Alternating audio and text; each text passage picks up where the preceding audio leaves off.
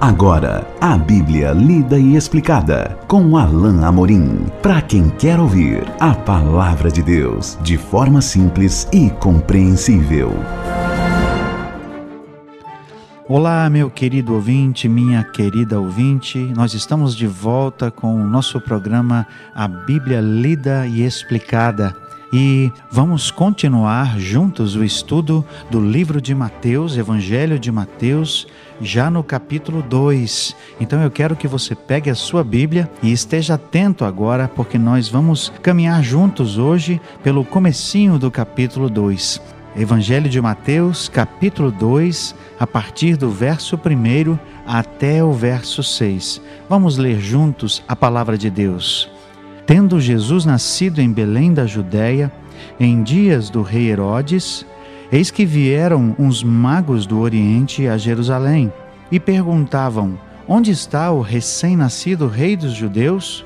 Porque vimos a sua estrela no Oriente e viemos para adorá-lo. Tendo ouvido isso, alarmou-se o rei Herodes e com ele toda a Jerusalém. Então, convocando todos os principais sacerdotes e escribas do povo, indagava deles onde o Cristo deveria nascer. Em Belém da Judéia, responderam eles, porque assim está escrito por intermédio do profeta: E tu, Belém, terra de Judá, não és de modo algum a menor dentre as principais de Judá, porque de ti sairá o guia que há de apacentar a meu povo, Israel. Nós vemos um relato interessante ao começarmos então o capítulo 2. Mateus registra que vieram de longe uns magos do Oriente, ou seja, do leste, e isso aconteceu nos dias do rei Herodes.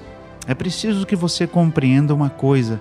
Já há algum tempo tinha ah, traspassado, aqui já tinha passado, nós estamos agora com o registro de que Jesus estaria provavelmente perto dos dois anos de idade. Então, entre um e dois anos foi quando essa visita dos Reis Magos aconteceu. Eu sei que talvez você é, tenha na sua mente um retrato, uma imagem do presépio não é? Ali com os pastores, com os animais, com Maria e com José, e, e, de alguma forma, alguns talvez tenham o retrato de que os magos estavam ali presentes também. Mas não foi isso que efetivamente aconteceu. Na verdade, os magos vieram um, um bom tempo depois e Jesus já estaria um pouco mais velho, não mais um bebê, não mais um bebezinho, e não mais ele estava ali em Belém, na, na, na estrebaria, mas estava certamente em um lugar, uma casa, aonde os, os magos então vieram. E nós temos aqui então um relato interessante de homens que vieram de longe para adorar o Senhor. Nós veremos daqui a pouco que esse, na verdade, foi um marco, esse foi um registro de algo que foi talvez tão irônico na nação de Israel que marcou, na verdade, o fato de que de fora vieram pessoas para reconhecer Jesus como Rei, para adorá-lo, enquanto os da própria nação, enquanto que aqueles que deveriam primeiro reconhecer o nascimento do grande Rei sequer haviam percebido, sequer haviam notado.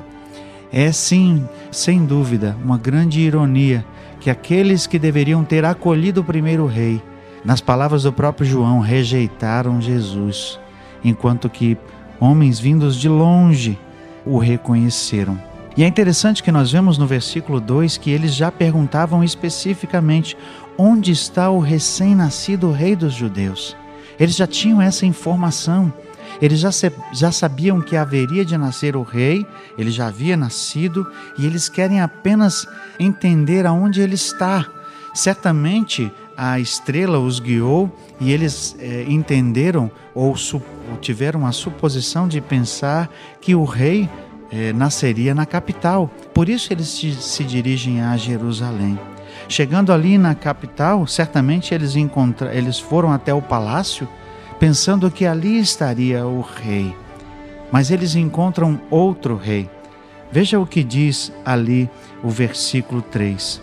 Tendo ouvido isso, alarmou-se o rei Herodes. O que nós vemos aqui é o registro de um grande contraste. O rei Herodes e os magos. Herodes, que era meio judeu e meio idumeu, na verdade tinha um ciúme terrível. Ele tinha uma atitude egoísta e egocentrista que o fazia ciumento. Na verdade, Herodes chegou a mandar matar uma de suas esposas e seus filhos e alguns de seus netos, temendo que eles lhe tomassem o poder. E vocês podem então imaginar o sentimento que invadiu o coração e a mente de Herodes ao ouvir essa pergunta: Onde está aquele que nasceu para ser rei dos judeus? Onde está aquele que nasceu para governar? Certamente o ciúme encheu o coração de Herodes. E aqui o texto diz que ele se alarmou, que ele ficou sobremodo ressaltado e também com ele toda Jerusalém. E o que o rei faz? Ele então convoca os sábios do povo. Ele convoca, como diz o versículo 4, os principais sacerdotes e escribas do povo. Aquele povo, aquela parte do povo ali que deveria saber muito bem a Escritura, aqueles que conheciam o registro da palavra de Deus, certamente saberiam é, responder à pergunta que fora feita pelos magos e agora também é feita por Herodes aonde nasceria o Cristo?